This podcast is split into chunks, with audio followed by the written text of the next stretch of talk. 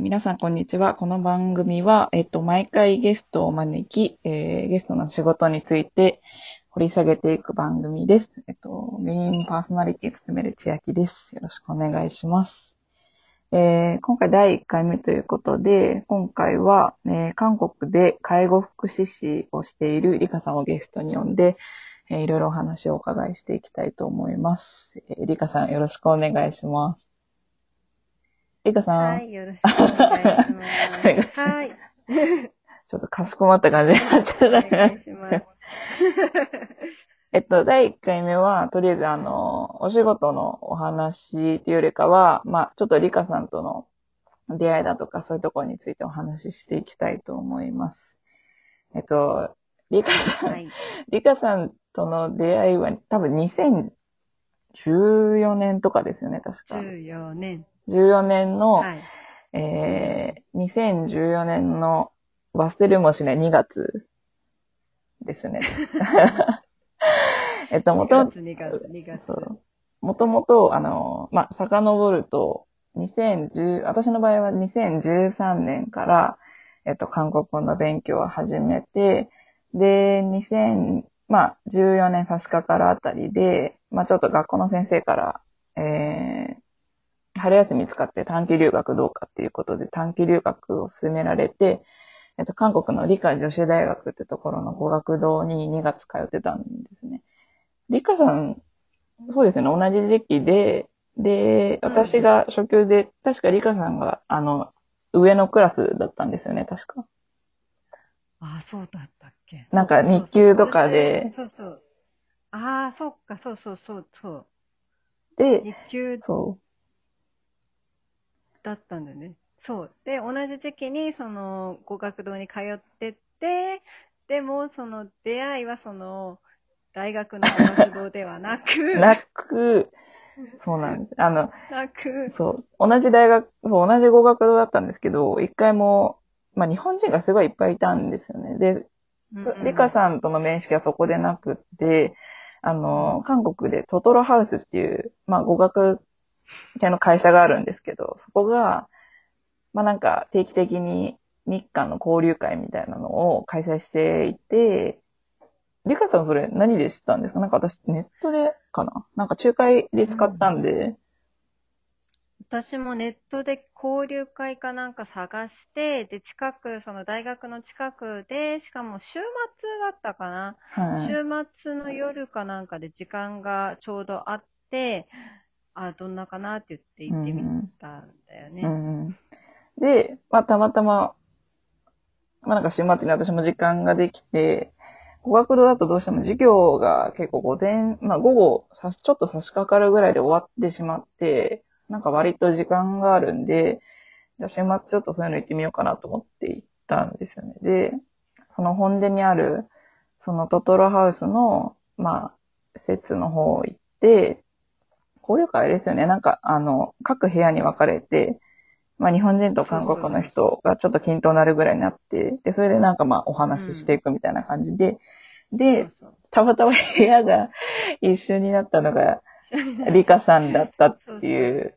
で、そうまあ、隣、隣に座って、ちょっと話したんだよね。そうそうで、なんか、まさか同じ語学堂行ってるとも思わず、そうそうそで、そこからなんか、まあ何回か、何回かというか、まあ、私が、まあ韓国行くなり、リカさんが日本に来てるなりで、まあなんだかんだもう、ろ何、何年になるんだ ?6 年 ?6 年ぐらいですう。よね、も6年くらい。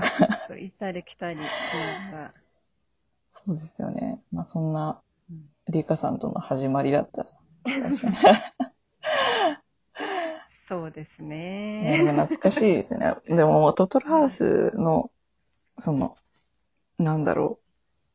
交流会でしたことは一切覚えてないですよね。なんか多分、簡単な会話ぐらいだったと思うんですけど。そうそう。なんか会費を払って、で、一回、1時間ぐらいはその教室の中でお話をしましょうって言ってお話しして、うんで、その次からはなんか、自由にどこのお部屋に行ってもいいですよみたいな感じでうん。やってたんだけど、結局なんか、よくわかんなくて、なんか私たちだけで固まって。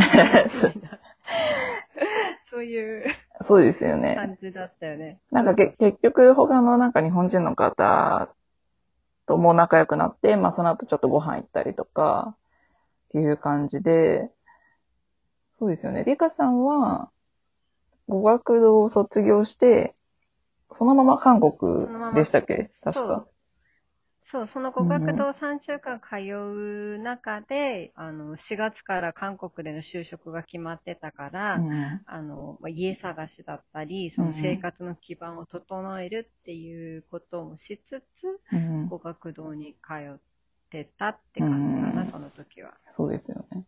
なんか私、あの、2月の時は、あの、大学の、大学にまあ、国際寮っていう寮があって、まあ本当学校から5分ぐらいのところだったんで、まあそこで、そこに住みながら生活してたんですけど、確か、うん。リカさんの時、コシボン、あれハスクでしたっけ？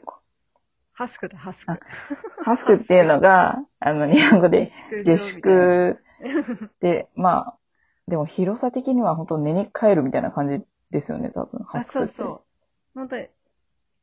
私がいたところはちょっと、なんだろう、め恵まれてて、はいベッドがあって、机もあって、で、まあ一応スペースが結構あったけど、トイレとお風呂と洗濯は共同。うんうん、で、ご飯も一応なんかその管理人みたいな人が、うん、朝と夜は、あの、うんおかずを出してくれるっていう感じ。やっぱそれ結構大きいですね、でも本当。うんうん、だったかな。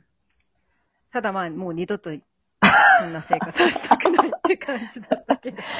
まあ、なんか韓国で住宅形式がいろいろあるんですけど、まあそのハスクが下宿で、コシウォンは、コシウォンはなんて言うんですかね。コシウォンもすっごい狭い。まあ、一応、うん。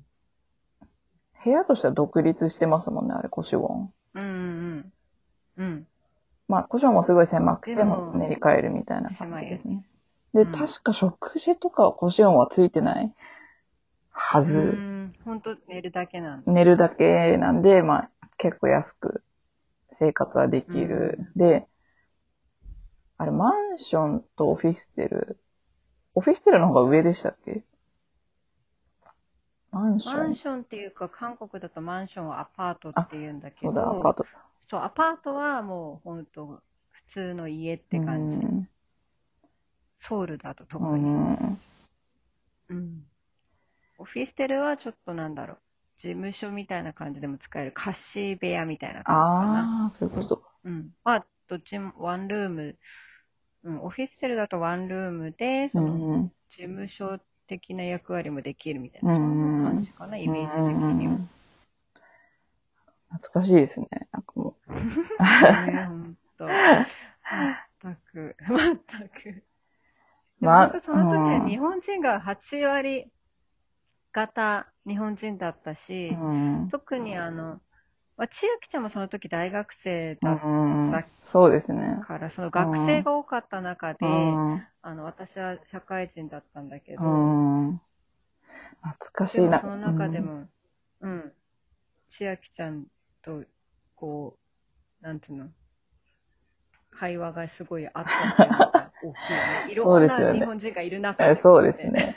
なんか、語学堂、まあ大体最初、どういうきっかけで韓国語を勉強し始めたかっていうのを、なんか私のクラスで聞かれたんですけど、大体みんなまうんあ、アイドル、アイドル、アイドル、アイドル、あまあ、まあ、そう15人ぐらいいて、まあ、15人中10人ぐらいが日本人で、で、あとは欧米諸国の方で、まあうんアイドル、アイドル、まあ、たまに彼女が韓国の子だからとか、あ まあ本当語学の勉強のために来たって。で、アイドル、アイドル、アイドル。で私の番に来て、うん。私なん、確かその時なんとなくって答えたんですけど、なんとなくって言ったら先生が、あ？なんか、なんか、え、なんで？みたいな感じのことを言われたのを覚えていて。うん。ちょっ。と異色だったね、で、確かリカさんも、確かリカさんと話した時に、なんか、二人とも、なんかアイドルスタートではなくて、うんなんかまあ、そうそうリカさんはまあお仕事のためっていうのもありましたし、うん。まあそういうので話が合ってたっていうのは多分ありますよね、なんか。かね、そうそうあとまあサッカーとか、グループがちょっと違ったんで、あ、そう、サッカーも。話し始めたら止まらない。そう、そう。